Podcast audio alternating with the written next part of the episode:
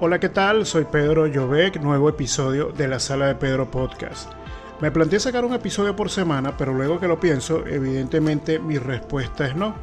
Nadie me está pidiendo que así sea, es un reto personal. Mejor dicho, era un reto personal, porque hacer cada episodio es un trabajo arduo, no tanto por la recopilación y documentación de la información, es ordenar todo el contenido y que tenga sentido. Pero más allá de eso, es que se entienda y sea entretenido para cualquiera que escuche un episodio. En esta oportunidad les hablaré de un personaje poco conocido dentro del mundo de la informática.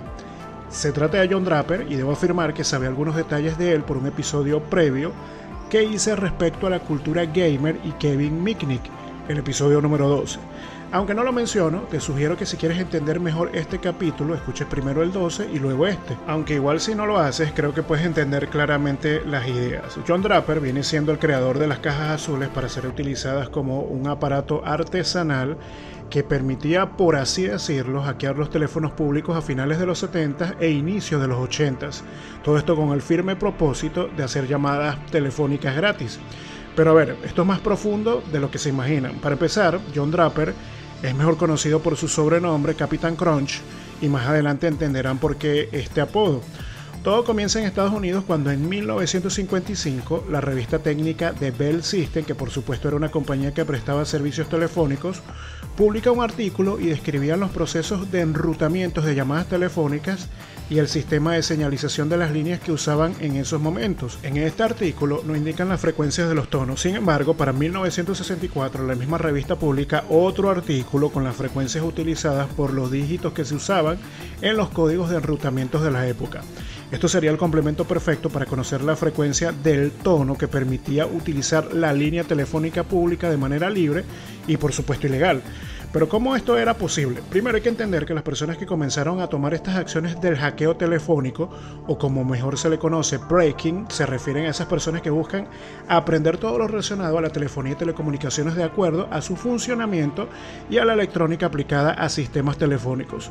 Algunas de esas personas encontraron mucho antes cómo piratear el sistema telefónico por mera casualidad sin necesidad de recurrir a los artículos de la revista Bell System. Justo en este momento es que aparece John Draper, que en resumidas cuentas es un técnico informático amante de la telefonía con muchos conocimientos de electrónica y que en uno de sus proyectos quiere probar un transmisor de radio pirata y a sus oyentes les proporciona un número telefónico para que pudieran comunicarse con él y darle sus apreciaciones respecto a la calidad de transmisión.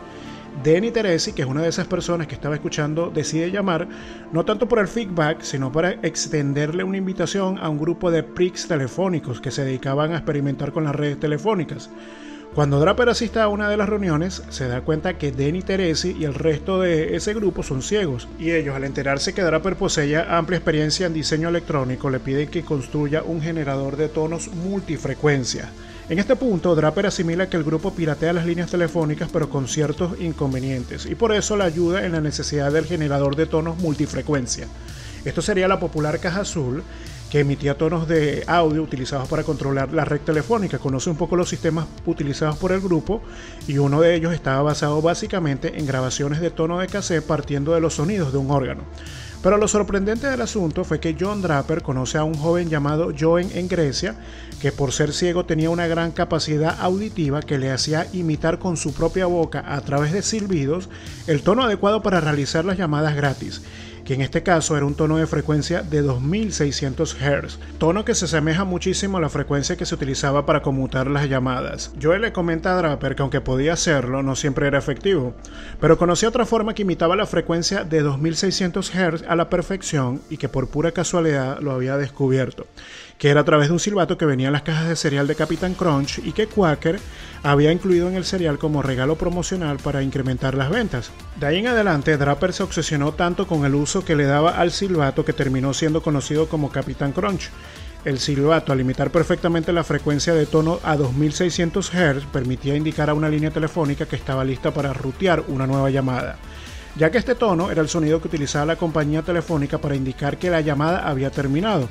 Una vez emitido el tono de 2600 Hz, uno de los extremos de la línea se desconectaba y el lado conectado entraba en modo de operador listo para escuchar los tonos especiales que determinaban la llamada. Es decir, que este tono en particular hacía entender a la central que la llamada estaba supuestamente terminada en su totalidad y dejaba la línea abierta, lo que permitía realizar una nueva llamada sin insertar monedas en el teléfono público desde el que estabas llamando. Además de poder realizar la llamada gratis, al emitir el tono, la compañía telefónica dejaba de hacer el cobro de esa llamada y esta llamada continuaba hasta que una de las partes colgara. El truco funcionaba y era posible debido a los recortes de tarifas para líneas de larga distancia. Entonces se utilizaba un mismo canal tanto para la voz como para la señal. Al hacer todo esto permitía explorar las diversas propiedades del sistema telefónico y hacer llamadas gratuitas. Luego de estudiar dichas propiedades, Draper construyó la primera caja azul y el sistema se podía emplear en cualquier teléfono. Claro, era una actividad ilegal y por eso nadie se le ocurría hacerlo en su propia casa, de ahí que siempre se utilizaban los teléfonos públicos. La caja azul era capaz de reproducir el resto de tonos usados por la compañía telefónica, mediante los cuales el terminal reconocía, por ejemplo, qué número se estaba marcando, ya que cada tecla tenía un tono diferente. Hoy en día se puede hacer esta comprobación con los teléfonos en nuestras casas. El sistema sirvió durante mucho tiempo. De hecho, uno de sus usuarios frecuentes fueron Steve Jobs y Steve Wozniak, que fueron los creadores de Apple. Pero poco antes de eso habían escuchado de las proezas de Draper y al conocerlo le pidieron explicación del funcionamiento de la caja azul y cómo podían hacer las suyas. Por supuesto que él compartió el diseño. Entonces Jobs y Wozniak comenzaron a comercializarlas y aunque tuvieron un auge de ventas exitosas, el sistema al ser expandido, más la entrevista de John Draper ofrecida a Ron Rosenbaum de la revista Enquirer, lo pusieron en la mira como un objetivo del FBI.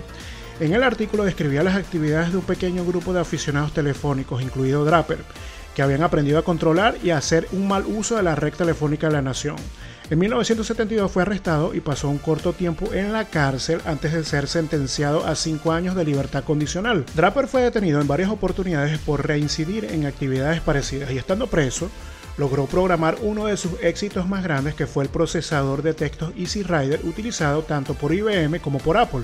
Una gran historia detrás de la curiosidad de cómo funcionan las cosas, pero hemos llegado al final no sin antes darle algunas recomendaciones y que en este caso son musicales como Phoebe Bridges, Crystal Castle, Allison, Spirit Bog, Roof y Tech Machines. Si quieres participar en el podcast, sugerir temas, escríbeme por Instagram o Twitter a cualquiera de mis cuentas Pedro Llobec e Industria Visual.